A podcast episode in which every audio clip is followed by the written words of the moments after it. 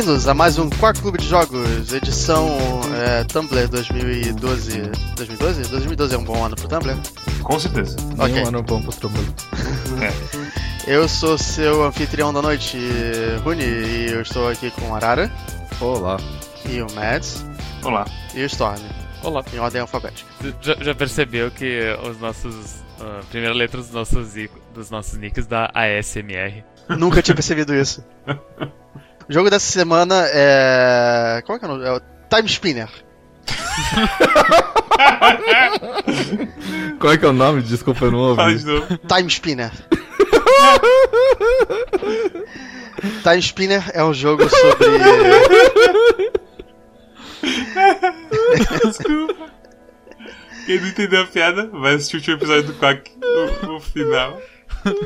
Mas Então, Time Spinner é um jogo sobre uma garota que ela vive numa comunidade que, que transita por aí, é, que é mais ou menos um vilarejo também, onde pessoas é, às vezes são mandadas pro passado ou pro futuro pra mandar mensagens. Acho que só pro passado, não pro, pro futuro passado, não. É, Futuro, né? viajei. Catástrofe acontece, o- todo mundo morre, exceto você. E você é mandado pro passado pra tentar evitar que a catástrofe aconteça no futuro. Só que fazendo isso você apaga a sua própria existência. Então é meio que um sacrifício que a pessoa faz. Muitas coisas de, de viagem no tempo e mudar o futuro e, e passar do passado pro futuro, futuro pro passado acontecem. E o que, que vocês acharam de Time Spinner? É aquela coisa, eles falam de apagar sua existência como se fosse uma regra dura. Não é nem que você não existe mais, é que a sua timeline não existe mais. A ideia é que, tipo, quando você muda de timeline, você não consegue voltar pra onde você tava. Quando você volta acima do rio, você sempre pega um curso diferente nas águas. Eu imagino que você possa até existir na timeline nova, mas você mudou ela de uma forma que você não precisava ter voltado pra mudar, então ninguém sabe que você voltou, sabe? Esse conceito, eles falam, eles falam igual você falou. Eles falam que você apaga a sua existência. Só que é um conceito mais- muito mais sutil. E sutileza é uma coisa que a gente vai falar muito sobre a história desse jogo não ter. Mas Time Spinner como um jogo é fantástico. Eu acho ele bom. Ele é um Castlevania Ele, ele é definitivamente é um Castlevania. Ele é idêntico em É. tudo assim. Se você não tá vendo o vídeo, é... qual é o Castlevania que é igual mesmo? É o Art of Sorrow? Symphony of the Night. Art of Sorrow também. É que o Symphony of the Night é o, é o começo desse gênero de Castlevania, né? Uhum. O, o menu inteiro do jogo é igual a, a Castlevania. Até a, até a coisa de ativar relíquias, usar itens, equipamentos, tudo. Tudo é, é igual ao Castlevania. O portrait do, do personagem ali no canto, o level, tudo é, é Castlevania. Coloca lado a lado o menu de Symphony of the Night com o desse jogo, tu vai ver que são iguais. Tem até umas músicas que parecem que foram tiradas do jogo, tá? Muito, muito, muito. Quando você entra na torre barra castelo, que é mais na direita do mapa, eu, eu comecei a dar risada na stream. Porque é idêntico a Castlevania. As viradas que a música dá e sobe assim o tom da música e tudo mais, é a mesma coisa. Tipo, eu, eu falei, eu cheguei a falar no, no, no chat do Discord que algumas coisas são muito copiadas. É, eu, tipo, dá pra perceber quando você avança um pouco que são copiadas de propósito, porque é muito na cara. Só que tem al- algumas coisas que eu acho que eu tiraria. Como o que, por exemplo? O Éter é um item que no jogo cura a sua, a sua aura. Eu cheguei num ponto que eu tava matando a- aqueles. Eram umas gosmas azuis. A cada três que eu matava, uma dropava um High Ether. Eu tava conseguindo muito mais do- desse item do que eu precisava o jogo inteiro pra curar a aura, que é um negócio que você não precisa muito, sabe? Porque a aura não acaba tanto assim. Eu não curei minha aura no jogo inteiro. Eu curei porque eu tava usando bastante ataque especial e eu tava usando plasma, a orbe de plasma, que também gastava. Talvez contra um chefe, assim. Mas assim, eu tava conseguindo nove desse item, eu, tava, eu conseguia farmar dinheiro, porque cada um você vendia por, sei lá, mil, dois mil. É engraçado que assim, esse jogo é um Castlevania. Então, assim, o que a gente pode falar que você é um, é um plataforma de ação barra combate, onde você pula, ataca e tem ataquezinhos especiais e por aí vai, tem equipamentos e status de RPG. Cai item de todo bicho e por aí vai. E os itens você, assim como Castlevania, você provavelmente não vai usar a maioria deles. E só em situações assim de perigo. Não, é- não é nem que não precisa existir, é que ele- eles existem e não foram tão bem pensados assim porque eles colocaram meio que de uma forma que era pra ser só a referência, sabe? Você no jogo, você ataca com duas orbes. Você pode equipar ah, duas orbes no seu personagem. E as orbes, elas produzem efeitos diferentes. Orbes mágicas e tudo mais. Só que em nenhum momento do jogo eu vi vantagem em equipar duas orbes diferentes. Se você equipa duas orbes iguais, o seu ataque é sempre o mesmo. Só que se você equipa duas orbes diferentes, quando você ataca, você vai sempre revezando com o último ataque. Então, se você equipa uma espada e um martelo, a espada, depois o martelo, depois a espada, depois o martelo. Só que você nunca sabe exatamente qual vai ser o seu próximo ataque. E isso é complicado, você tem que ficar lembrando qual vai ser o seu próximo ataque se você equipa dois orbes diferentes. E o alcance deles é diferente, o, o recuo deles é diferente, então você muda o seu ritmo de apertar o botão também. Isso significa que, em todos os casos, você equipar dois orbes diferentes simplesmente não faz muito sentido. Especialmente dado o sistema de fraquezas e, e itens elementais que tem o jogo. Então, os inimigos eles têm fraquezas elementais e resistências elementais, que nem Pokémon, basicamente e seus ataques também. Em geral, é melhor você equipar duas orbes do mesmo tipo e três conjuntos diferentes de orbes que sejam boas contra todos os inimigos daquela região. Se você passa rápido. Ou versáteis, né? É. é ineficaz e inconfortável usar duas orbes diferentes. Eu usei no começo com a orbe azul e a orbe verde. O orbe verde vira uma espada, o orbe azul é só, tipo, ataca na sua frente. E como são formas diferentes de atacar, um deles sempre errava quando eu tentava atacar inimigos diferentes. Mas é, é, que tá, não era que um sempre errava, era que um sempre acertava. É, é, exatamente. Um bicho que voa, você acerta com, o, com a espada, mas você erra com o azul. Então meio que não faz sentido. É mais fácil trocar e usar dois ataques no, no, no bicho que é mais eficiente. Eu nunca usei as orbes misturadas. Eu simplesmente não aceitei assim o, o jeito, a sensação que dá de usar orbes juntas, orbes diferentes é, é horrível eu senti que o jogo todo não te empurra muito para experimentar coisas novas. Eu, pelo menos, experimentei muito pouco. Ele te faz experimentar coisas novas no início, porque os três ou quatro primeiros orbes, eles são gradativamente um melhor que o outro. Ah, mas aí chega num ponto que tem tanto orbe que tu meio que se define por usar um, só um deles. E como os orbes eles nivelam pela quantidade de monstros que tu mata, uh, dificilmente tu vai usar mais do que três conjuntos de orbes no, no jogo inteiro, porque tu não quer distribuir a experiência entre mais do que esses três. O que, sinceramente, é estúpido. É tão estúpido o sistema de experiência desse, desse jogo. As orbes, elas têm uma experiência própria, além do seu personagem ter uma experiência própria. Os medalhões também. Na verdade, você tem uma experiência por elemento, eu acho, ou por tipo de, de orbe. Porque os medalhões, eles também sobem o nível da orbe e tudo mais. Pra que atrelar tanta coisa a level up e, usar? Porque o que acontece é que você acaba tendo aquele, conum, aquela, aquele dilema de coisa de RPG, de JRPG. Com muito membro na parte. Você pode usar o Joãozinho, a Maria e o Tunico. Mas aí o, o Jackson não vai ganhar experiência. E aí você vai chegar lá na frente e você pensa, hum, talvez devia usar o Jackson. Aí você coloca o Jackson, ele tá magro, febril, cancerígeno, não consegue se mexer direito. Você, eu acho que eu não vou mais usar o Jackson nunca na minha vida. É, eles, eles contrabalancearam isso de duas maneiras. A primeira maneira é que o dano, a maior parte do dano que as orbes dão não vem das orbes em si, vem do seu level up. Então você vê que quando você sobe tipo 5 níveis, tua orbe dá 1 ou 2 pontos de dano a mais. Então a maior parte do dano vem de você mesmo e não das orbes. E o segundo jeito que eles tentaram contrabalancear isso é aqueles aqueles itens que você pega que dá level up nas orbes direto. Por que você não usaria aqueles itens na orbe tá mais forte e fazer um orbe mais forte? Por causa das é. fraquezas elementais, basicamente. Ok. Então é interessante você manter pelo menos. Assim, é interessante você manter um conjunto de orbes que atingem, atinjam todas as fraquezas, ou pelo menos não sejam nenhuma resistência dos chefes finais. Esse é o meu raciocínio, tentando entender como é que eles programaram isso. Mas na verdade Sim. o que aconteceu é que eu fiquei com uma orbe de plasma com nível 30 e todas as é, outras, tipo, nível 9 e 8. É, garoto. Use plasma. Foi a mesma coisa que eu fiz e que o Storm fez também. Uhum. É, tipo, tipo, todas as orbes elas têm um alcance limitado, ou elas têm. Uh, elas são lentas. Enquanto, e a orbe de plasma é simplesmente perfeita, porque ela tem alto aim, ela tem um alcance absurdo e ela atinge vários bichos ao mesmo tempo. Ela só não tem muita verticalidade às vezes, mas ela realmente é melhor. É, o defeito dela é que ela gasta barra de aura, né? Tipo, é o único. Aí você põe um anel de um Royal Ring lá que regenera a tua, tua aura com o tempo e pronto, acabou. Mesmo que acabar bebe um High que é o pra caralho dos slimes, e acabou o dilema. Eu não usei nenhum High no jogo inteiro. Tipo, o anel foi o suficiente. E, e, outra coisa, chega num ponto do jogo que a coisa dos elementos e cada inimigo é fraco ou forte contra alguma coisa, também tanto faz, porque eu, eu, eu, eu coloquei tanta experiência naquele Plasma Orb que uh, quando aparecia um inimigo resistente a, a plasma, ele tomava o, o dano que ele tomava de plasma é o mesmo dano se eu usasse um orbe meu nível 1 que ele era fraco. É, tem, tem, tem coisa que você precisa usar em lugares específicos para pra abrir portas específicas e tal, mas é bem pouco. Tem tipo uma ou duas. Eu sei de uma, do castelo. Tem pelo menos umas duas ou três portas que você precisa de umas orbes específicas. Uma você precisa da orbe do gelo, eu sei. Sério? Uhum. É que assim, assim, se você já tem a orbe, não, não fica claro que você precisava. Ah, Não precisa nem pensar tão longe assim, tipo, no começo tem aqueles negócios de.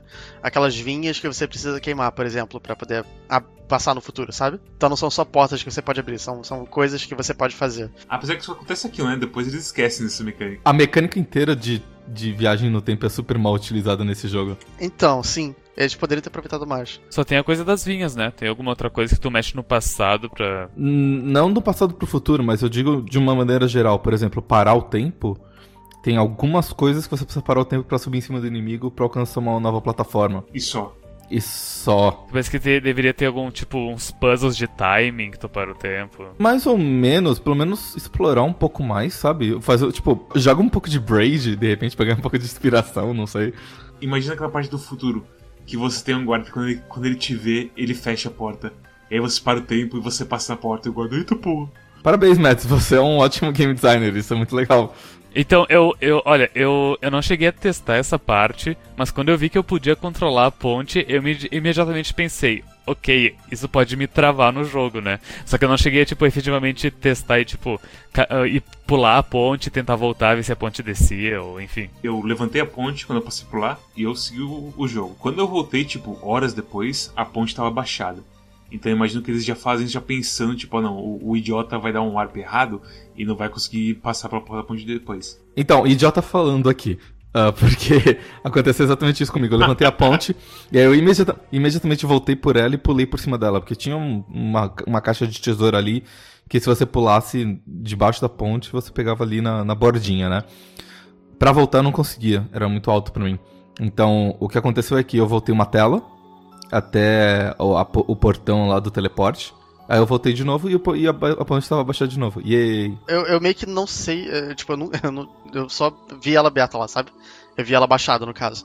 É, eu não sabia como avançar na história e quando eu vi que ela tava baixada, eu fui. A Sucubus e o Incubus, eles falam, ah, a gente vai até baixar pra, pra ti a, a porta. E daí, só que pra, até tu Nossa, fazer... li-. É, mas até tu fazer a ligação de tipo, ah, é, é aquela ponte que tava erguida que eles estavam falando, é, demora um pouco. O, o- jogo inteiro é muito difícil de tu entender qual que é a sucessão de lugar A pra B que tu tem que ir. Não tem nenhuma lógica e tipo, os personagens, talvez, talvez eu que não tenha prestado atenção e os personagens falem as coisas que eu tenho que fazer, mas mesmo assim é, é tão desinteressante que eu não, eu não, eu não consigo prestar atenção nesses personagens que eles falam. É terrível. Chega um ponto da história em que você, basicamente, você destrava a capacidade de você viajar pro futuro e pro passado, e você chega numa base da resistência que tá lutando uma guerra. Eu, eu, eu confesso que a história é tão mal escrita que eu simplesmente comecei a pular os diálogos em certo momento, porque eu não tava aguentando. A gente precisa falar bastante sobre as coisas de o que é mal escrito, porque eu tô tentando, assim, pensar há um bom tempo o que é mal escrito, e aí vem aquela vozinha e fala assim. Ah, você não gosta dos personagens porque eles são, eles são queer e Tumblr, e você Hum, odeia não. queer. E eu, tipo, não odeio. Não, inclusive, inclusive o, o romance queer que você tenta ajudar, eu acho que é a única coisa que eu. Não, eu acho que a única coisa que eu gostei um pouco, assim.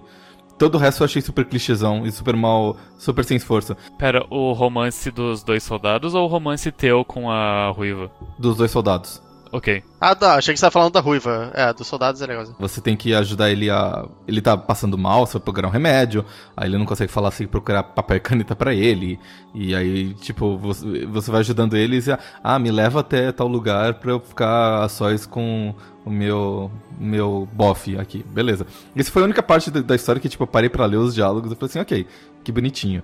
Mas o resto do tipo, ah, é porque tem uma guerra e tem dois planetas e tem três imperadores e o imperador é teu pai e, e viaja no futuro e no passado e. Nossa. Com, com o Mads jogando no stream, eu conversando com ele, era, era muito confuso que as, eh, o Mads ele se prestou a ler todos os, os journals e, e audiologs, não, não é audiologs, mas sim, todos os logs e intel do jogo. memórias. Os downloads e tal. É, ele leu É. tudo e, tipo, a- era, era difícil decifrar as coisas que estavam escrito, porque tinha uns nomes próprios que a gente tinha dúvida se era um planeta, era uma pessoa, era uma cidade, era. você pega e fala assim, ó, tem esse planeta chamado Lakin. Eu vou dizer, ok, planeta chamado Lakin. E aí, ah, tem os Akemi que são de Lakin. E você ah", e já começa, tipo, a, a, a, desengrenar as coisas. Porque o seu planeta original se chama Winderia. Só que aí você tem Lakin, que é o planeta que você cai depois, depois que você passa pro Time Spinner. E tem o planeta que tá em guerra com Lakin, que não é o Winderia. É um terceiro planeta. É Vile, Vilete, se não me engano? Vilete, Deixa eu propor um desafio para vocês. Uh, dois desafios. O primeiro é, é, mais simples. Qual o nome do, da personagem principal? Lunês. Eu, eu, ia dizer Luna alguma coisa. Eu ia falar Lunaris. E, o, e o segundo desafio é: diga dois nomes. Diga o nome de dois personagens do jogo. Seikis, porque parece com sexo. É, é, eu ia dizer isso. O Seikis, okay. porque parece eu com sexo. Isso. Mas é só isso. Eu não lembrava nenhum, se você ter ideia. Qual que é o nome da guarda gigante? Harleys? Harel. Har não faço a menor ideia. Harles, uma coisa assim. Azaria? É, Azaria. eu não lembro. Então, mas isso, isso foi uma coisa que me incomodou no no, na história. Tipo, pra mim, é, é, talvez seja o centro do, da história ruim, que a protagonista meio que não tem muita personalidade. Ela só é muito foda em tudo que ela faz. Você sabe o que, que me fodeu nesse jogo do, di do diálogo? A gente jogou The Messenger. E The Messenger tem a mesma proposta, e tem a mesma ideia, e, e é tudo igual. Só que, tipo, a história dele é um pouquinho mais complicada, mas é super fácil. Tipo, é super fácil de entender, super fácil de compreender. Você se interessa porque vem em doses paulatinas ao longo do jogo. O começo da história é igual. É do tipo, estão treinando você para ser um ninja barra mensageiro. Uh, uma entidade de super forte ataca e você é mandado para outro lugar, você é mandado uma missão para evitar que essa coisa aconteça. É, é, a, a, proposta é exatamente a mesma. É igual o No Time to Explain, assim, certo? Não, o nome é até Time Messenger, né? Tipo, é... Exato, o, é o mesmo nome e tudo mais. Só que a diferença é que, tipo, ele, eles mostram muito mais no The Messenger e naquele lá eles já estão falando assim. Eles, eles apresentam, tipo, cinco personagens que nenhum deles importa. Um deles que tá com inveja de você ser me mensageiro e tudo Deus, mais. não fala, não fala esse personagem que eu vou ficar puto O personagem que virou bolo? Eu sei, eu sei o nome dele, o nome dele é Yorn. Porque ele é o personagem mais bosta e que mais mostra a inabilidade desse povo de escrever. É, Seguinte, eu esperava que ele fosse alguma coisa importante na história. Exatamente. Foi, né? É aquela coisa, o máximo, fala assim dele. Ele aparece, ele é um cuzão com você, um cuzão a um nível assim, tipo. Todo mundo parece simplesmente descontrolado. Você briga com ele, ele briga com você, ele vira a porra da mesa que tem um bolo em cima. Um bolo, um bolo gigante de casamento. O bolo parece bom. Uhum. Um bolo, tipo, você, que caralho tá acontecendo nessa porra de, de vilarejo, ciganês, sei lá o que, que porra tá acontecendo aqui. E aí, no, e aí você, tipo, você escuta um pouco dele no meio, assim, da, da história, quando você pega as memórias da sua mãe pelo mapa, e ela fala assim, ah, o filho de tal cara, ele é meio esquentado e meio cabeção. E é só. E aí no final, assim, uma das últimas frases do jogo, você volta de novo no tempo pro, pro vilarejo, e aí você chega nele e fala assim, ah, para de ser cuzão. E ele não responde. Esse é o desenvolvimento inteiro desse personagem. É horrível. Ele ocupa, tipo, os, os, primeiros cinco minutos do jogo. É a primeira impressão que você tem do jogo. E não faz a menor diferença. Eles podiam ter cortado toda essa parte e simplesmente falar assim: olha, você está treinando pra ser uma mensageira. Oh meu Deus, você está sendo atacado, seu treinamento vai ser incompleto, vamos te mandar mesmo assim. Sabe o que parece? A coisa toda assim desse jogo, de todas as histórias, não só desse Yorn, como todos os romances de todo mundo assim, da dos sobreviventes lá naquela, naquele lugarzinho que vira o seu hub. É muito corrido. Não tem tempo de você se importar com o personagem quando a primeira fala é tipo, oi, meu nome é Maçã. E aí a pessoa, olá Maçã, você é minha melhor amiga. E tipo, eu é de quebrar o pescoço assim, sabe? A mente humana não aguenta esse impacto de uma vez só. O hub, ele é interessante por causa do esquema das quests, eu acho, porque como, como o Storm bem falou, é a Ordem of Ecclesia, é um hub. É exatamente igual a Ordem of Ecclesia. As quests, os personagens que tu vai pegando aos poucos. Os glifos também são a mesma coisa? É, não, os glifos eu, eu falei por cima antes, mas, tipo, é, mas é, o, o jeito que tu equipa as habilidades é igual a Order of Ecclesia. E Order of Ecclesia ainda fez melhor porque havia motivo para tu equipar dois glifos diferentes. Que era. Que, que, que tinha o combo de tu usar os dois juntos. E outra coisa, Order of Ecclesia não era um botão só de ataque, tinha o X e o Y. Então cada botão era um dos glifes. Isso era bem melhor. Então tu podia escolher qual deles que tu usava. Você falou isso na stream e eu não captei assim a importância de ter dois botões diferentes. Mas quando você pensa em, tipo, fazer combos e ter uma liberdade a mais de você usar os seus ataques, faz muito mais sentido. É porque você é meio que obrigado a usar os dois alternadamente, né? Tipo, você não. É como a Arara falou, você não sabe qual é o seu próximo ataque porque é uma sequência dos ataques das duas orbes. Mas uh, tanto o Ecclesia quanto esse jogo eles pecam em, em quesitos. O problema de Ecclesia é que é, em Ecclesia assim, tem vários glyphs e, e daí é subdividido em uh, categorias tipo de fogo, gelo, corte, estoque. E quando tu mata um. Uh, e, e, é um número meio absurdo. Que é, é, uma coisa. O único jeito de tu melhorar o, o, dano dos teus ataques é matando inimigos. E é uma coisa absurda do tipo: a cada mil inimigos que tu mata, tu ganha 1% de dano. E aqui meio que é assim também. É um número bem absurdo. Em Time Spinner. É, Spinner. Spinner. o, o, o número ele é, um, ele é menor.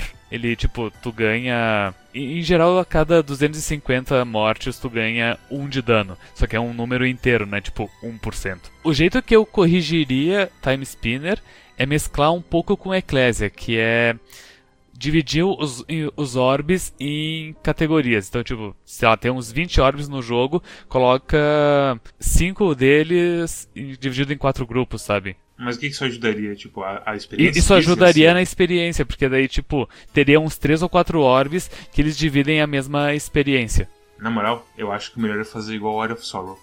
A arma é fraca e a arma é forte, foda-se. Corta toda com a experiência de arma e deixa sua experiência de personagem. Por mim, fazer tudo igual War of Sorrow, porque eu acho ele melhor Castlevania. Você sabe o que, que tinha que acontecer nesse jogo de verdade? Duas coisas. Primeiro, esse jogo tem oito elementos, certo? Então tem tipo fogo, gelo, uh, vento, é, luz, trevas, plasma, tem oito elementos lá, não vou lembrar todos.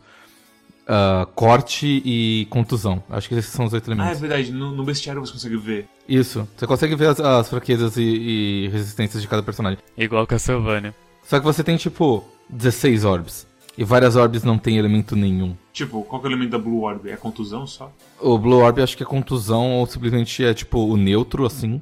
E ele não fala qual é o. Não, ele não fala qual é o elemento de cada orbe, para melhorar as coisas ainda por cima. Mas o importante é o seguinte: uh, tem umas 16 orbes e tem várias orbes que estão lá, porque se você participou do Kickstarter e pagou tanto, você podia ajudar a desenvolver a sua orbe. Oh boy! Oh, boy. Então eu tenho certeza que tipo aquele Forbidden Tome que não faz o menor sentido, ou aquele Emperor's Orb que tem lá depois que é tipo um socão. Várias dessas orbes eram do tipo, ah, ei você, o que, que você quer fazer de, de orbe pra você? Ah, quero fazer assim, porque é da hora, beleza. Eu gosto de Jojo!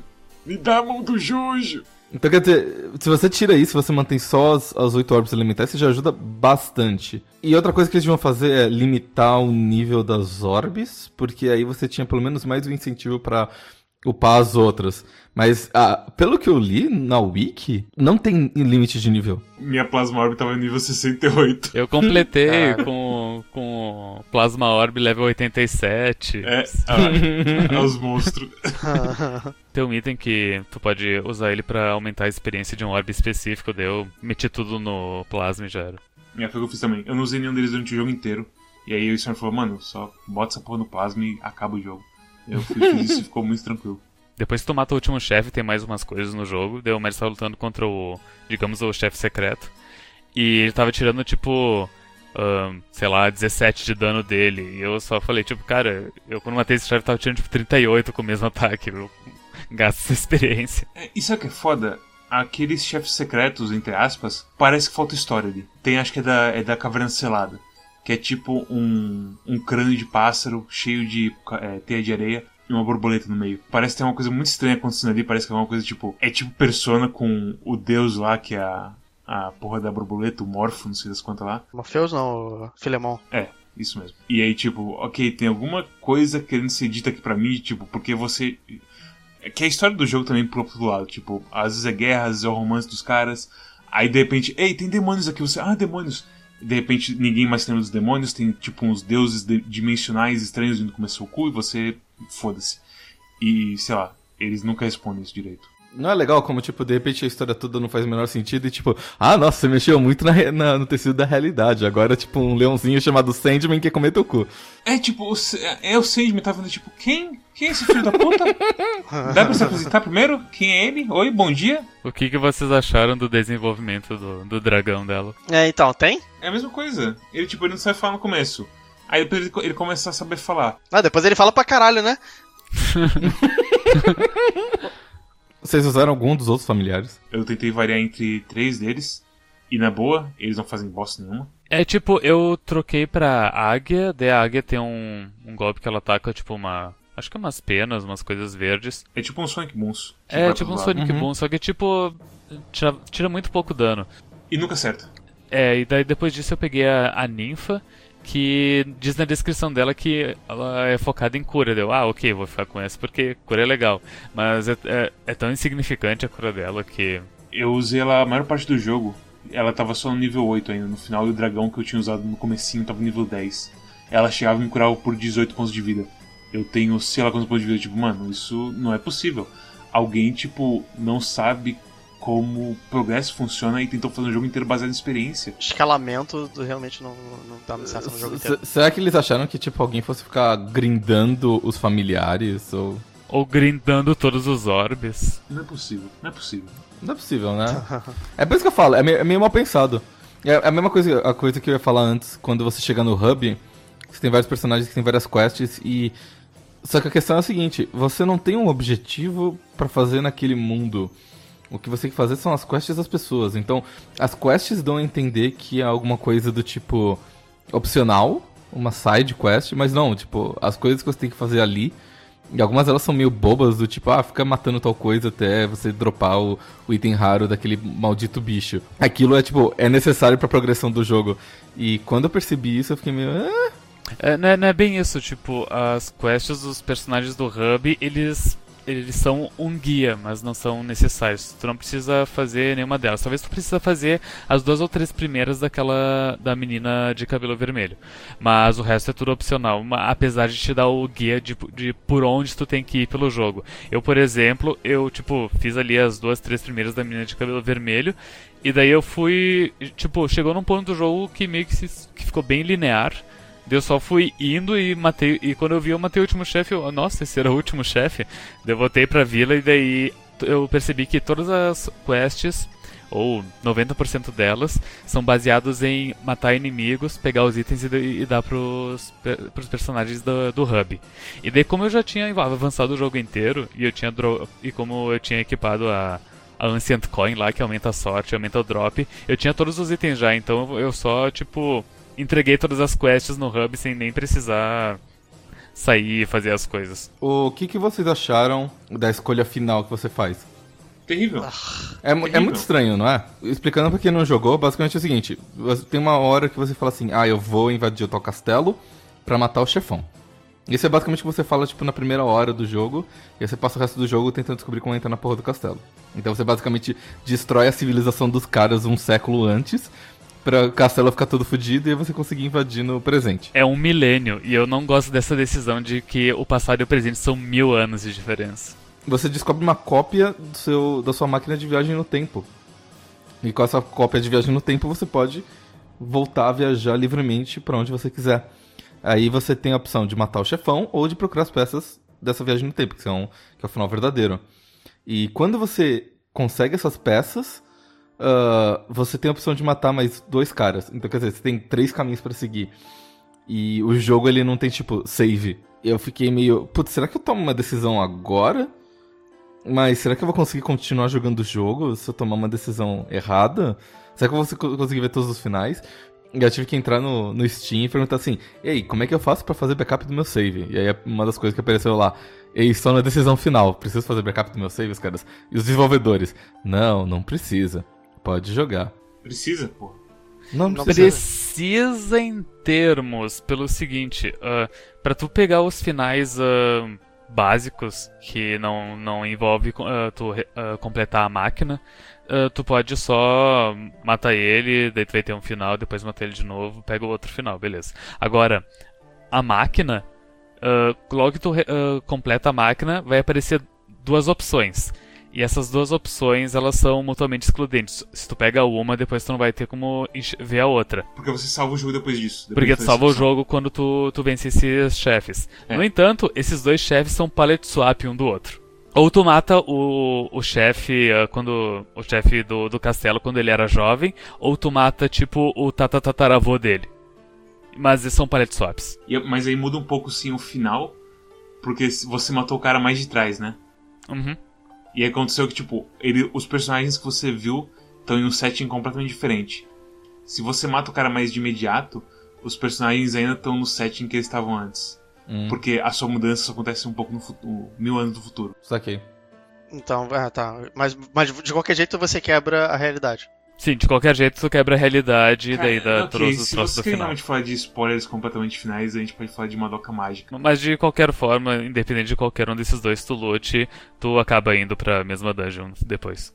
É, e aí você não pode mais fazer as decisões de a outra decisão. Isso é uma coisa tão básica, sabe? Que, que o teu jogador vai querer ver todos os possíveis caminhos que o teu jogo vai te dar. Então, tipo, faz um jeito de backup ou coisa assim. E eles não pensaram nisso. Assim como várias coisas do jogo. Rony, você quer falar da cena da fogueira? A cena da fogueira é um momento onde. É um momento ao longo do jogo, que é uma cena é, opcional, Você ganha por vencer todas as quests, né? que você descobre que todos os personagens do jogo são. são LGBT ou são. são LGBT e alguns deles, se não todos eles, são poliamorosos. Tem relação entre eles que eles vão falando sobre. E do jeito que eles descrevem, o único relacionamento do jogo heteronormativo é meio abusivo. É completamente abusivo. Parece ter muita raiva é, feita, feita no background desse jogo, na backstory. Meu problema não é nem isso. Meu problema é que eles falam como se fosse uma checklist. E ficou forçado, sabe? É aquela coisa que não tem desenvolvimento nenhum. É meio que a temporada do, do, do PC, do South Park. Sim, Incluindo a coisa do. do aparece uma pessoa trans e ela. e, tipo, eles fazem questão de frisar a personagem falando: Ó, mas como você é uma pessoa corajosa e. Enfim. Só, deixa eu fazer um complemento só ao que o Rony disse, que, que ele sente que, tipo, ah, provavelmente tem alguma coisa pessoal ali, né? Pelo, pelo relacionamento dos pais ser um, ser um problema. o problema definitivamente não é nenhuma das coisas. É, é o traço pessoal que fica muito evidente. Sim, exatamente. Eu, eu concordo que tem esse mesmo traço pessoal e eu ainda digo mais. A coisa daquele personagem logo do início, aquele cuzão, também provavelmente é tipo. Tem algum cuzão na vida de quem escreveu esse jogo, e daí ele quis colocar esse cuzão ali de alguma forma. Provavelmente o personagem principal é um, é um self-insert e tem muito. E, e tem muito. E tem muitas inserções. é, tipo, eu sei que eu tô ah, puxando demais e fazendo umas psicologias Sim. loucas, mas, e não tem como saber, mas tipo, é, é a impressão que dá. E como o Rune falou que teve essa impressão, eu corroboro dizendo que eu também tive essa mesma impressão. eu discordo. Eu acho que se fosse uma história pessoal, teria muito mais nuance. Se fosse um cuzão que a pessoa encontrou de verdade que realmente afetou a vida dela, teria mais nuance de tipo como foi lidado isso tudo. Do jeito que tá agora, parece que é um panfleto que alguém te entregou na rua. Parece que é aquela história tipo. aquela propaganda que a gente viu do PT em que a mulher rica fala com o motorista dela e fala um monte de coisas horríveis. Ah, vão dar um tiro no complexo da maré. E aí, tipo, eu sou do complexo da maré. Ah, não tô falando de você. Eu tô falando dos bandidos. É, é- Mas assim, é assim mesmo- Mads, você tem que entender o seguinte: a capacidade de alguém de colocar nuance no texto não é amplamente possuída, tá? De repente a pessoa acha que aquilo que ela tá fazendo já é nuance o suficiente. Justo. Ao mesmo tempo, é tanta coisa clichê, cara. É tanta coisa que, tipo, se você jogou qualquer jogo assim, indie, que tenta ir meio assim pra esse lado, parece que você já viu isso 500 mil vezes antes. A coisa do bolo, eu, eu interpreto da seguinte forma: tem o cuzão do bolo, tá? E daí teve todo esse super desenvolvimento da personagem principal pelo jogo, na, na visão do, de quem fez o jogo. E daí no final eh, volta só pra, tipo, eh, dar uma pisada em cima dele, dar um. dar, dar real, dar aquela lacrada no final, sabe? Eu, eu cresci enquanto eu fui time spinner e você não fez nada. E tipo, é, ele não fez nada porque ele não viajou um tempo. Então ele. Caralho. É a coisa toda, né? É de nuance e desenvolvimento que falta em tudo, assim. O relacionamento que teve desenvolvimento, eu gostei. Dos dois soldados. Que demora um pouquinho, mas. É, demora. E é simples, assim, o relacionamento. justamente É por demorar dá tempo dele ser estruturado, né? Exato, você começa a entender, ah, poxa, tipo, você vê ele preocupado, você fala assim, ah, então, ah, tá rolando um negócio, poxa, que interessante, ah, Eles começam a perguntar um sobre o outro. é, vamos, ele, ah, quero conseguir um presente pra ele, por, por ele ter cuidado de mim, ah, que bonitinho, Ele perguntou sobre mim, perguntou sobre mim. exato, cavar, cavar um minério lá, na, pegar um, uma um toletão de prata e dar pro cara e falar assim, toma, toma, toma essa pedra de prata, sabe? Mas, pelo, pelo menos teve o, o desenvolvimento, eu achei bonitinho. É, e aí você compara isso com o desenvolvimento do relacionamento da principal com a menina das orbes. Que eu não vi, eu não entendi o que aconteceu. Eu só sei que uma, eu só sei que uma hora eu acordo na cama dela e, tipo, ela tá fazendo, falando uns inuendo muito. muito agressivos e meio. Eu acho que aquilo é o jeito do jogo falar que sexo casual é ok. Mesmo quando você não gosta da pessoa. A própria mãe da Luna, Lunais fa- fala isso em alguns pontos na- nos downloads. Que, tipo, é, deixa implícito que. Implícito não, fica bem claro. Que todo mundo do, do vilarejo, é, todas as mulheres do vilarejo têm vários maridos. O que meio que não faz sentido de um ponto de vista de, tipo, pra procriar, ter vários maridos não faz muito sentido. Não, então, o que acontece é o seguinte, o, do- o que ela tá falando nessas memórias, que eu acabei, eu li, e o Saga, toda vez que eu lia coisa na stream, ele falava, para de ler maps, para de ler, pelo amor de Deus, é que é o seguinte, não é que, não é, a coisa que ela fala nas memórias não é que o pessoal tem muitos maridos, ela fala que o pessoal vai pra cidade pra procriar não, não, com mas os caras. é, é porque quando vem um mensageiro do, do. um Time Messenger que fala que tava casado com uma mulher lá e, e, e fala dos dois maridos dela, do, do atual. Mas aí no final das contas ela acaba ficando com ele. Então ela tem os dois maridos. Tipo, o problema não é, não é o, o, o poliamor, apesar de eu achar que poliamor é uma idiotice. É, é, é- é o fato de que o, o poliamor, segundo o que eu li depois também, é especificamente das mulheres. É matriarcal. É uma sociedade completamente matriarcal. E é isso que não faz sentido, entendeu? Por que não? Por que não para os dois sexos? Porque, tipo, não faz sentido de um ponto de vista de, tipo, criar a, a comunidade deles, entendeu? Mas de qualquer forma, tipo, na, na história da, da humanidade, tipo, a aborígenas e indígenas que viviam em tribos isoladas, eles mesmo ah, com o, no limite da- do conhecimento deles na época, eles percebiam que ah, a- as, as- como que eu posso dizer? Nascia menos gente saudável se eles ah, ah, mantessem relacionamentos e procriassem dentro da tribo. Então, por isso, eles buscavam gente de, de fora de lá, de outras tribos, justamente para espalhar mais o, o sangue deles, né? E é um troço que eles perceberam por conta na época e que, ok, é, que eu, é o que eu entendi que acontecia na, na história desse jogo também. É do, do ponto de vista antropológico mesmo. Não, não é, É, é, é questão aquela do coisa, eu, eu acho não. que essa, essa reclamação é um pouco meio que, sei lá, É, eu acho que, eu acho que é possível concordo. você ter uma sociedade baseada em poliamor, ah, em, em poligamia, por assim dizer. Com certeza existiram sociedades poligâmicas no- na história da sociedade e não tem nada que impeça. Tem os fatores genéticos que o Storm falou, que pode ser um problema, mas se a pessoa tá ciente de que isso é um problema, isso pode ser contornado. Tem que analisar as coisas que o jogo propõe dentro do jogo. Então, tipo, por, por- por- por mais que possa ter alguma coisa tipo, ah, o jogo defende o poliamor, eu, Storm, sou contra poliamor. Tá, isso, isso não interessa, tipo, tem que entender o poliamor dentro do jogo. Se faz sentido dentro do jogo, tudo bem. A questão é, é, tipo, até que ponto você consegue aceitar isso porque você não consegue ver o sentido disso, sabe? Entendi. Eu acho que, acho que o, o problema central é que justamente eu sou contra o poliamor e eu acho uma, uma idiotice de qualquer forma. É, é que assim, nesse jogo é o que, o que realmente tem é que é diversidade por drive-by, sabe? Você tá lá de boa com seus, com seus amigos, de repente passa alguém. Eu sou! É porque eu não Ok. vejo a lógica da coisa. Se, se, se eu visse alguma lógica na de- decisão deles implementarem isso, eu acho que eu ficaria mais ok. Tipo, eu, eu- já vi poliamor em outras coisas, em outras histórias, sabe? Eu acho que falta realmente a coisa de desenvolvimento. De você não ter aquela coisa. A, a convivência é o que mais assim ajuda em entender os outros. E eles desenvolvem tanto outras coisas da história, e do background, que tipo, Sabe o que? Mas é aquela coisa que a gente falou antes. Eles têm. Eles estão tentando manter muitas panelas no fogo ao mesmo tempo. Você tem a história de imperialismo entre a Inglaterra e a, e Austrália, que foi o nome que a, gente deu pros planetas, porque é mais fácil de ficar manter assim a linha de pensamento. Você tem a coisa das comunidades em si terem problemas de privilégio e meritocracia de, baseado na magia dos caras. É, esse negócio da meritocracia baseada em magia foi um negócio bem sutil também, né? Uh, sutil pra caramba. Pá. É eu tô falando que o grande problema do jogo é isso, desenvolvimento e sutileza. Porque todo assunto que ele quer tratar, ele vem pra cima de você com uma marreta e você fala, oh não, de novo não! E puf! Cai na sua Mas cabeça. assim é mais fácil você falar, falar exatamente o que você quer falar direto, sabe? Porque. é, assim, tem, é, é, eles pegam um pouco aquela coisa do, do, do X-Men, que os mutantes representam meio que as minorias, o que é ok, que tipo, sempre funcionou. É, só que as pessoas acham que repetir isso é tão ok quanto o X-Men. É tipo Entendeu? se o Wolverine chegasse e falasse assim: Eu sou gay, Magneto. Ah, Eu não sei. eles têm tanta coisa pra explicar, desde o sistema de casta da cidade de Laken, de Laken não, de da Inglaterra. O sexo fala, fica falando, ah, mas eu estou cansado de, de ser privilegiado nessa sociedade só porque eu tenho magia. E, tipo, cara, só fala o que você quer falar, sabe?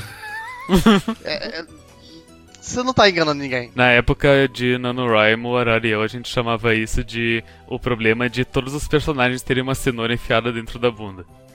que, é, que, é- que é- que é tipo o cara que ele não consegue ahn, fazer com que a gama de personagens dele ahn, fale de jeitos ah, próprios ou tenham personalidades próprias, e daí todo mundo fala de um jeito rebuscado que parece ter uma cenoura enfiada na bunda. Todo mundo parece que vê do Tumblr, não assim em estilo, mas do jeito que fala. E todo mundo assim tá claramente no mesmo barco assim de como se comunicar com o outro e quais os termos usar. E acho que isso causa estranheza. Não é uma metáfora equivalente porque ter magia é muito mais legal do que não ter magia. Eu concordo. O, tem um. Quando eu tava procurando respostas para as minhas dúvidas no, no Steam Community, como por exemplo, será que dá pra dar backup nesse jogo? Ou, ou- ou- onde, onde é que tá escondida a porra da última memória e tudo mais? Um dos posts mais votados era alguma coisa do tipo: Ei, eu sou LGBT e eu não gosto de como vocês usam a causa LGBT como selling point desse jogo, porque vocês são muito ruins nisso.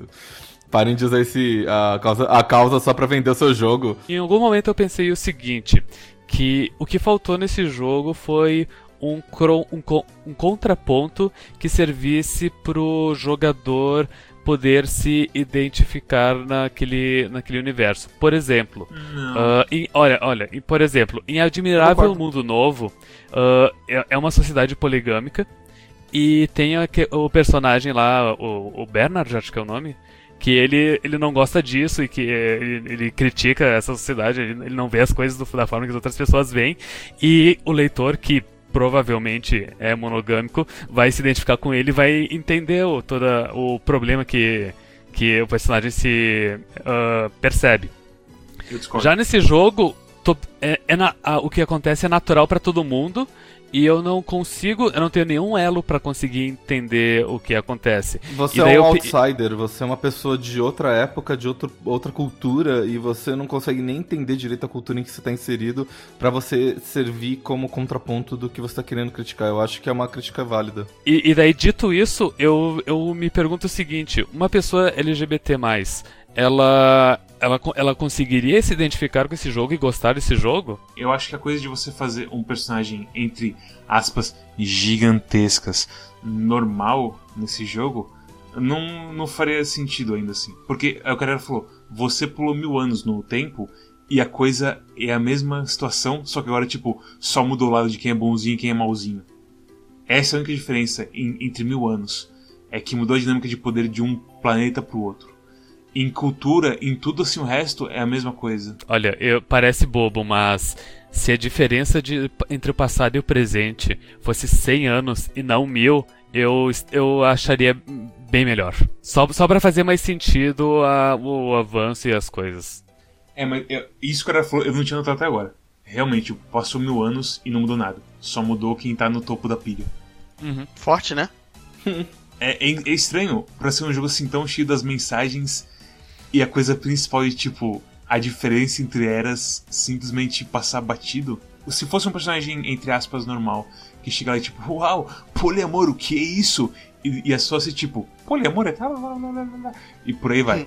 e aí no final o personagem fala, uau, eu adoro diversidade. E acabar o jogo. Ia ser isso quando esse personagem. Não ia fazer muita diferença. Você- Esse vai ser o. Esse vai ser o Quack que, que, que todo mundo vai puxar daqui a 10 anos pra falar que nós somos outright. É, com certeza. Eu, eu não duvido nada. Eu sei lá, cara, eu espero que não, porque a única coisa que eu gostei da escrita inteira do jogo foi o relacionamento do- dos dois soldados. O resto tudo eu achei tão, tão chato. Então, tipo, poxa, eu não posso achar chato os outros relacionamentos ruins também? Tem como fazer isso com nuance. Tem muitas mídias LGBT muito boas, essa não é uma delas. É, sei lá, Mas é pra, pra todo o resto ele funciona. pra todo o resto. Funciona. É aí que tá. Os chefes do final, quando você fica muito forte, é, eu sinto que não tem nada assim neles. V vamos falar disso? Ei, Mads, você percebeu que esse jogo é super desbalanceado e eles não mediram direito a curva de dificuldade? Pronto. Ok, então é isso, né? É isso é que isso, aconteceu. É, é tá. isso que aconteceu. Só teve um momento de dificuldade no jogo, que foi naquela. Logo que tu entra naquela caverna que é cheia de slime uh, preto pela primeira vez que ali eu senti dificuldade, eu tive que voltar, eu tive que uh, me curar e nivelar um pouco, mas depois disso uh, o jogo é muito fácil. E realmente essa parte do lago foi a única parte que eu senti qualquer pressão assim de eu vou morrer, socorro. De resto, foi uma. Eu tava passando a cara nos inimigos, tô engolindo dano feito um maluco e não sofrendo nada acaba sendo mais um jogo de plataforma do que qualquer do que do que um Metroidvania em si, porque assim, você explora, obviamente, mas o que eu quero dizer é que não tem muito desafio fora a parte de plataforma. Eu queria que o diálogo fosse tão melhor porque a gente teve tantas histórias assim que quando você leva o tempo, você tem histórias de centradas em personagens, você consegue fazer coisas muito bonitas, tipo Undertale mesmo, de você conhecer personagens e saber como que eles são. Nesse você tem um cast que poderia ser muito bem explorado e você não explorou nada. E eu acho que isso é um, é um desserviço ao jogo inteiro e qualquer causa que você poderia estar tentando ensinar as pessoas sobre. Isso fez com que faltasse carisma no jogo, definitivamente. É terrível. E quando você não é da, dos LGBT, você fica com um medo muito forte, tipo, será que eu tô falando merda desse pessoal quando eu falo que esse jogo não é bom porque por conta do diálogo dele? Só por, e, e o diálogo dele é todo sobre Por, por outro lado, você pode simplesmente falar o seguinte, tipo, o diálogo que realmente tange nesse, nesse ponto é um diálogo opcional e super curto. E todo diálogo que não necessariamente tange nesse ponto, tange de um modo mais geral com opressão de minorias e, e dinâmicas de poder, uh, que poderia ser facilmente aplicada, sei lá, uh, gente pobre contra gente rica, gente. É, pa é, países de primeiro mundo contra países de terceiro mundo e tudo mais, ainda é mal escrito. E isso é uma realidade que a gente está um pouco mais próximo de entender. Com certeza. Ah, talvez a gente esteja uh, tentando a, uh, compreender o que a gente pensa que é um bicho de sete cabeças, quando no final é só mal escrito. É. Eu espero que seja isso mesmo. Em ordem anti-alfabética, Storm, o que, que você achou desse jogo e qual a sua nota? Eu achei que foi um jogo ok. Ele é um Metroidvania, mas ele, ele é muito mais plataforma. Tipo, eu acho que se ele fosse linear, talvez ele fosse melhor. Talvez não linear, mas uma coisa mais The Messenger. Porque você não se perderia tanto. Porque eu não me perderia tanto e. E é, tipo.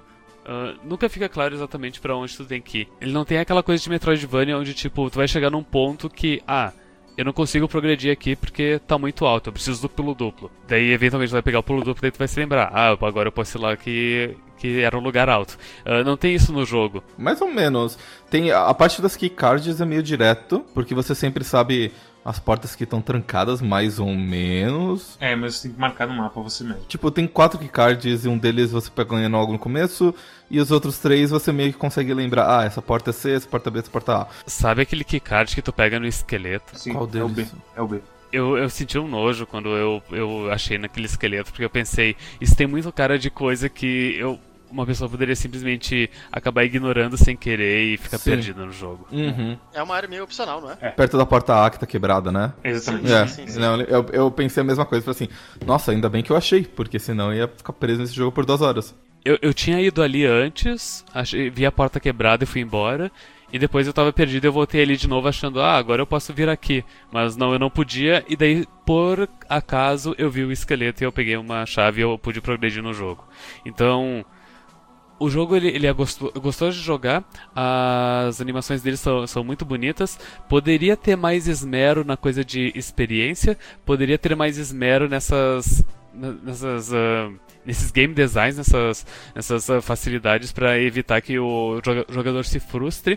E a história poderia ser muito melhor escrita. Uh, mas para todos os efeitos a história é bem qualquer coisa para mim. Então o que sustenta esse jogo é que é gostoso jogar ele. Por isso, uma nota 7, mas todo o resto peca demais. Mads. Eu concordo com o Storm sobre a coisa de experiência, mas por mim, você corta isso. Tem um motivo porque Dark Souls e o sistema dele de Estus, de você ter cargas de cura, ficou tão famoso. É porque é mais fácil de balancear para ele. Porque você consegue ter uma coisa mais direta de qual é, qual é o potencial de vida que esse jogador tem nesse lugar e tudo mais.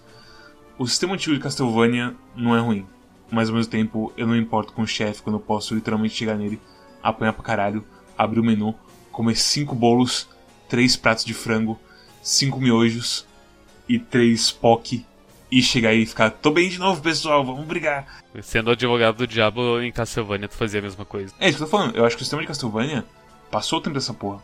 Ok. Agora a gente tem jeitos melhores de você fazer uma tensão numa luta de chefe, de você fazer a luta do chefe importar. Antigamente era foda-se, tipo, ah, é a morte, grandes merdas, olha só que legal, meu, eu peguei uma galinha ali na parede e vou comer agora na sua frente. Hum, hum, hum, que galinha gostosa, você é um esqueleto, você não pode comer. E por aí vai. Eu acho que isso meio que. Ok, você tá emulando Castlevania e você também tá emulando os erros dele, no fim das contas. Não é um erro, é um, é um negócio clássico. Vários jogos usam isso, enfim, sei lá. É, mas é uma coisa que, tipo, você consegue fazer melhor do que. Porque no final o que acontece é que não importa com o combate. Eu pego, eu levo a orbe de plasma até o nível 500 mil do caralho, uso só ela como comida, bebo éter e acabou. Uhum. É isso que é o jogo. Não tem, não tem pensamento nenhum assim, tipo, aquela parte final do, do Ifrit, que eu vi só depois que eu zerei o jogo no final verdadeiro. Que você entra e fala, cuidado, aqui é perigoso. Tipo, foda-se, eu tenho plasma. Zap, zap, zap, chega no final, ó, oh, é o Ifrit, quem a gente fazer? Ah, tem o bolo da princesa. Eu esqueci de comprar item de cura até, mas não importa, porque esse item me cura a barra inteira. E acabou. E foi isso que é, foi a batalha final secreta da hora. Oh, que incrível. Tipo, você perde completamente o impacto de um chefe que poderia ser memorável. E isso não é uma coisa boa. Eu não acho que é uma coisa boa. O, acho que dá, dá pra resumir o que o Mads disse com os caras se basearam numa fórmula desatualizada. Porque hoje em dia já tem, forma, já tem jeitos melhores de, ter, de fazer isso. O Maple, Maple Story, por exemplo, ele tem um cooldown nas poções, né? Tem, tem. Se você usa poção, você tem que ficar um tempo. Mas na moral, no Maple Story você tem os curandeiros que falam, ei, você quer 400 de vida por segundo? E você fala, quero. E aí acabou o jogo, você, não tá, você tá só lá pro, pra, pra completar a estrelinha. Mas isso, isso, a gente fala depois. Isso a gente é, fala depois. Mas eu, eu, eu, senti que é mais uma questão de, tipo, o jogo ele não é muito difícil. E aí, se ele fosse difícil, talvez nem um monte de poção ia resolver pra você. Uh, como, como ele é fácil, você simplesmente fala, foda-se, usa um monte de poção e acabou. Exatamente. Antes pecar pelo, pelo fácil que pelo difícil. É. Acho que todo mundo concorda com isso. Então é ok. Uhum. Qual que é a sua isso. nota, Mads? Minha nota, eu não dei minha nota ainda porque eu quero falar um pouco da história ainda. Ok, pode continuar, desculpa, eu também te interrompi. E a coisa da história é tipo. Ah, como. Por que, cara? O que aconteceu aqui? Foi alguma coisa de Kickstarter que aconteceu? Porque não é possível de ser tão assim. negligente com todos os personagens que você criou a esse ponto de. É incrível assim que tem dois personagens e acho que só o Arara se importou com dois deles por causa do assunto deles. E de resto, ninguém se lembra, nem, nem se lembra deles. Não se lembrar de personagem é a prova mais cabal de que você cagou completamente em fazer o jogador se importar com os personagens. E na stream, o pessoal urrava pra, pra eu parar de ler e continuar com o jogo. Esse é o nível que chegou. O Saga, na stream dele, ele não leu nada. Ele pegava a memória e só pulava e seguia o jogo dele sei lá, é terrível essa parte. Então eu acabo concordando com o Storm e eu acho que é até pior assim, porque é um jogo que te engana. Você acha que você está se divertindo com ele no começo e aí ele se repete eternamente e aí você pensa, ah, cansei disso. Então pra mim é um 6. É, Arara. Primeiras coisas boas que eu posso falar do jogo. Pra um jogo de Kickstarter, até que ele é bem redondinho e completo. Eles conseguiram uh, matar a charada do problema do Kickstarter. Porque Kickstarter geralmente tem o ponto do jogo que tu sente que faltou o dinheiro, né? Uhum. Enquanto nesse jogo, quando faltou o dinheiro, eles falaram: Não, vamos terminar aqui o jogo. Eu achei que o jogo ele tem muito mais do que ele, te, do que ele tem. Mas é, é, isso aí. Questão de, tipo, áreas e chefes, enfim. Eu sinto que tem um pouco disso, e eu acho que, por exemplo, a dungeon aleatória que você enfrenta no, na, no mapa final. É, tem, tipo, tem os restos dos, dos bichos que eles programaram, inventaram e não tinham onde pôr.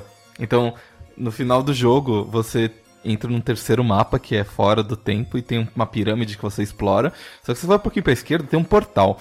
Nesse portal tem uma dungeon aleatória que tem um chefe aleatório. Tem tipo acho que quatro chefes diferentes que você pode ah, enfrentar lá. O chefe aleatório. O chefe aleatório e tipo, as recompensas são aleatórias, se não me engano. Então, tipo, uma das recompensas é, um, é um quinto familiar que falta para você pegar todos, se não me engano. Ah, eu peguei, eu peguei ele, o robô. É, então. Uh, um, o outro é um, uma orbe, é uma das orbes que falta para você pegar todas as orbes também. Uh, e aí, tipo, enfim, tem recompensas aleatórias ali naquela dungeon. E ela é muito boa porque ela dá aquelas. os itens que aumentam o nível da tua orbe. Então dá pra você ficar bem fodão se você ficar jogando lá. E é super fácil também, de qualquer forma. Uh, eu sinto que, apesar disso, ele é um jogo bem redondinho, que tem dois grandes problemas. O primeiro grande problema é que os caras que programaram o jogo eles não balancearam muito bem várias coisas, ou eles não pensaram muito a fundo, e quando eles perceberam que não fazia muito sentido, eles falaram assim: bom, vai assim mesmo. O negócio das duas orbes, o negócio do sistema elemental e das 16 orbes, que você não sabe, que você não sabe os elementos que cada uma delas tem, Uh, o negócio do, do sistema de XP que não faz muito sentido, o negócio dos familiares que eles não fazem muito efeito. Eu sei que o familiar você pode pedir pro teu irmãozinho menor jogar, ele aperta um botão e ele controla o familiar. É verdade, tem isso. É, então, tipo, tá lá, né? Não faz nada, só um bichinho bonitinho, o Storm deve estar dourado, tem um dragão do lado dele, sei lá. Uh, mas, ó, várias dessas coisas eles botaram no jogo e ou eles não pensaram muito bem, ou eles viram que não estava dando muito certo, mas falaram assim, vai assim mesmo. Uh, e o segundo problema grande é a história. Ela é meio clichêzona, ela é meio desinteressante, ela é meio verborrágica, e os nomes, eles são todos meio parecidos tudo com tudo. E eu não consegui gostar de nada, exceto na parte onde estava nas questzinhas lá. Como eu falei, tem um romancezinho e tem as histórias das pessoas e tal, mas. É, é ok. E então minha nota é 6 para esse jogo, porque ele tem. O jogo é legal, o jogo é muito gostoso de jogar, mas ele tem dois grandes problemas e. Sei lá, eu gostei mais de Road Redemption, assim. Eu acho que era menos. menos atrito que eu sentia de jogar ele. Grandesfrases.com Aquelas grandes frases. É. É. É. É, é do tipo, ó, o Roger Redemption não tinha uma história pra ter uma história ruim. Ele simplesmente não tinha. Ele falou assim, beleza, história é, não é o nosso forte. Foda-se. Tá, tá, tá, aí um, um, preview da, da retrospectiva do final do ano. Road Redemption contra Time Spinner. Arara bota em Road Redemption. Caralho. Não tem muito mais o que falar, tipo, é, é um jogo competente na coisa toda de ser um jogo. Só que fora isso, tipo, ele falta. Ele falta carisma, ele falta charme. É uma descrição meio fodida, tipo, ah, faz ser bom para mim, mas vê que é isso? É, é faltou, faltou aquela pitada de amor. Faltou, talvez. faltou um Undertale, sim. Faltou o elemento X. É. Mas sei lá, eu, eu joguei ele praticamente todo de uma vez, então ele diverte até. É jogável. Ele é um nota 7 mesmo. É, e vai ficar numa média meio. meio, meio baixo. 6,5, eu acho? Por aí. 6,5. É. é. Mas ok, tipo, é, é um jogo. Okay, acho que. Eu acho justo. Sabe o que é foda? Assim, tem muita gente gostando bastante desse jogo porque ele é Castlevania. É, mas não é suficiente. Se você pegar no modo de GBA e pegar Area of Sorrow, você se diverte muito mais. Com certeza. Isso foi um, foi um demérito dele para mim, porque me falaram que ele era Symphony of the Night e eu esperava mais dele por causa disso. Com certeza. É, é, difícil de lutar contra um dos colossos que fazem os pilares que definiram os jogos é, hoje em dia, é, sabe? Pois é. Sabe que, tipo, Symphony of the Night ele é bem minimalista na questão de história dele. Uh, o Area of Sorrow tem mais história e é uma puta história do, do Area of Sorrow, mas também ele é muito bem escrito e uh, e todos os personagens são bem desenvolvidos, do, do, do Soma Cruz até o, a porra do Hammer que, vem, que, que foi teleportado pro castelo do Drácula sem querer e decidiu matar os bichos para vender arma. Você pega uma história de, de viagem no tempo que é fácil de você você criar um twist impressionante que vai deixar você, ó. Oh! E ainda assim, eu acho que o twist do Symphony of the Night, que o chefe está controlando o Richter, é mais interessante do que esse jogo, todos os twists desse jogo. Enfim, é, é isso. É, é... é. É? Ah. eu, eu, eu, ó, ó, Gosto vou, vou falar o seguinte, eu vou mudar minha nota pra 7. Eu acho que ele merece um pouquinho mais, mas é só. É...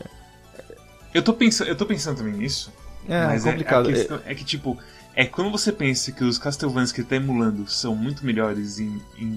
Não, porque eu tenho, eu tenho que analisar o jogo pelo que ele é, não pelo que ele tá tentando emular, sabe? Tipo...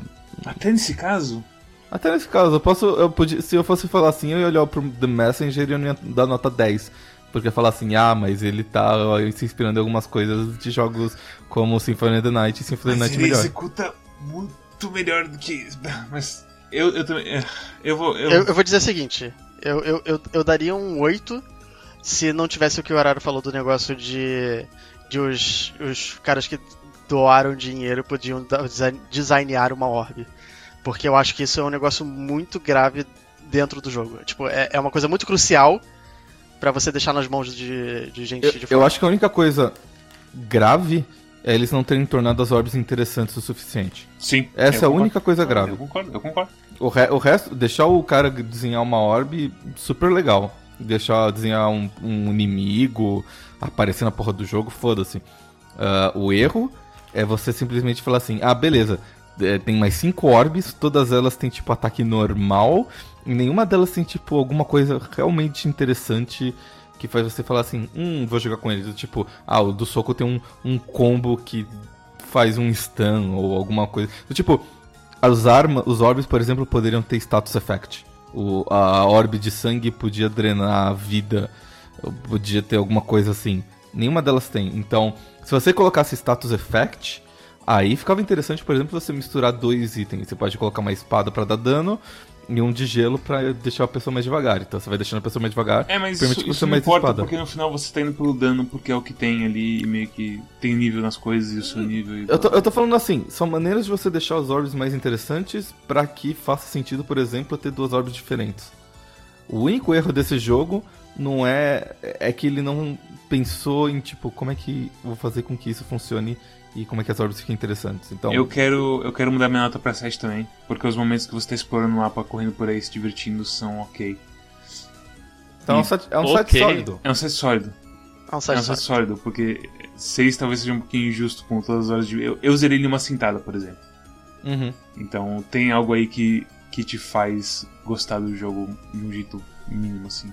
Os maiores pecados dele são na história e dá pra fazer que nem o Saga e simplesmente pular todos não os lê jogos. nada. Uhum. E ele fez a coisa certa. É, exatamente. Se eu não soubesse inglês, esse jogo talvez fosse uma nota 8 ou 9. Incrível. Incrível. Justo. É. Todos os jogos podiam ser mais, o, o Rony. Sim, eu, eu- eu sei, tipo, isso é, é muito vago, mas eu sinto que esse jogo, com um pouquinho de, de mais de boa vontade, sabe? Todos os jogos com um pouquinho mais de boa vontade podiam ser melhores. Isso do seu pecado pra todos eles. Não tem nenhum jogo que a gente deu 4 notas Eu 10. queria que esse jogo fosse Eu melhor. sei, todo mundo queria. É isso, que, é isso que machuca nele. Porque você lembra demais dos Castlevanias antigos. Porque tem, assim, tem muito jogo que, que a gente joga que é ruim, que pra mim foda-se, tipo, o jogo é ruim, quero que os devs morram. Credo, esse credo, não, não, nem esse... tanto. Pera, calma lá, calma Não, óbvio que eu também. Corta, corta o microfone dele, corta o microfone dele. Death's Gambit podia ser melhor. E é o que mais machucou, porque podia ser melhor mesmo. Podia ser melhor. Todos os jogos podiam ser melhor. Com um pouquinho de boa vontade, todos os jogos podiam ser melhor. Não quer dizer que eles mereçam uma nota ruim por causa disso. Porque todos os jogos, literalmente todos os jogos. Na Valad podia ser melhor com um pouquinho mais de boa vontade. The Messenger podia ser melhor com um Ah, pouquinho mais de boa mas, vontade. assim, Death's Games, por exemplo, é um jogo que, por mim, é, ele só trouxe coisas ruins e eu não quero nada de bom pra ele. Teve uma coisa que o Mads e eu a gente tava falando na stream, que é o seguinte: Death's Gambit com a jogabilidade desse jogo. Hum, hum, Talvez. não. Assim, Death's Gambit não tem, não tem escrita boa, mas Tem um ele pouquinho. tem uma atmosfera melhor, eu acho. Sim. Ou então Não esse acho. jogo com a história de Death's Gambit. Vamos esquecer que Death's Gambit existe e vamos fechar o É, episódio? não. Eu, eu acho que o importante desse exercício mental é o seguinte: ser um bom jogo é, é bem mais importante do que ter uma história. Assim, mas Sim. Death's Gambit não tem nenhum. Ok. Tem só um pouquinho aí da, da mãe dele tudo Ele mais. tem só um depois. ambiente legal e, e arte. É. É, eu concordo. É, isso sim. é, realmente é, é complicado assim. A única coisa. É, tem poucas coisas em, Death's Game que salva. Se você gostou desse episódio, dê um like, subscribe, dê uma passada no nosso Twitch, dê um follow lá pra você saber quando eu streamar de fim de semana. Temos também um Twitter pra você saber quando que a gente vai trazer o episódio e quando a gente tem coisas novas pra anunciar. Temos um Discord, que é o verdadeiro clube de jogos, que você pode entrar lá, conversar com o pessoal, saber qual que é o novo método do Maple Story 2 e por aí vai. Você também pode ir na nossa curadoria do Steam e saber com as nossas próprias palavras qual jogo presta e qual jogo não presta e não comprar ele e perder dinheiro. E se você é uma pessoa ocupada, também temos um podcast no feed RSS que você pode colocar no seu Music Bee, no seu iTunes, no que você quiser, para você escutar a gente automaticamente. E agora você pode ouvir o nosso podcast no Spotify também. É só escrever Quack Club que aparece É. no Spotify. Uhum. Muito bom. Então só entra lá e clicar e, a- e escutar todos os podcasts do Quack Club de uma vez só. Arara, qual é o jogo pra essa semana? Ah, o jogo da próxima semana É um jogo que eu não faço a menor ideia do que ele se trata, mas eu vou escolher ele mesmo sim. O nome do jogo é Return of the Obra Dinn. Você acertou. Caralho, hein? Acertei. Ele tava falando que você provavelmente ia escolher esse. Por quê? Não sei, eu achei que você ia escolher. Eu só vou escolher porque eu gosto muito de Papers, Please e é do mesmo autor. Eu olhei e falei assim, nossa, que bonito, não faço a menor ideia do que que é. Eu pensei por causa do Papers, Please, porque eu achava que era um jogo que é meio sua cara. É, Eu valorizo bastante pedigree de criador. Principalmente quando o cara cria o jogo basicamente sozinho, sabe? Eu falo assim, hum, ele criou o jogo basicamente sozinho, então provavelmente ele teve o controle de quase tudo do jogo e foi um jogo bom. Então provavelmente se ele fizer outro jogo no qual ele tem o controle de quase tudo. Ou se for ruim, a culpa é inteiramente dele. Exato, então por exemplo, ah, o Braid foi bom e o Jonathan Blow fez quase tudo sozinho. Então The Witness provavelmente vai ser legal. E foi. Então eu valorizo bastante pedigree do, do o Jason Roger faz jogos estranhos. Ele lançou uma Normal Life, provavelmente vai ser estranho. E é isso. Até a próxima, pessoal. Tchau. Até mais. Tchau.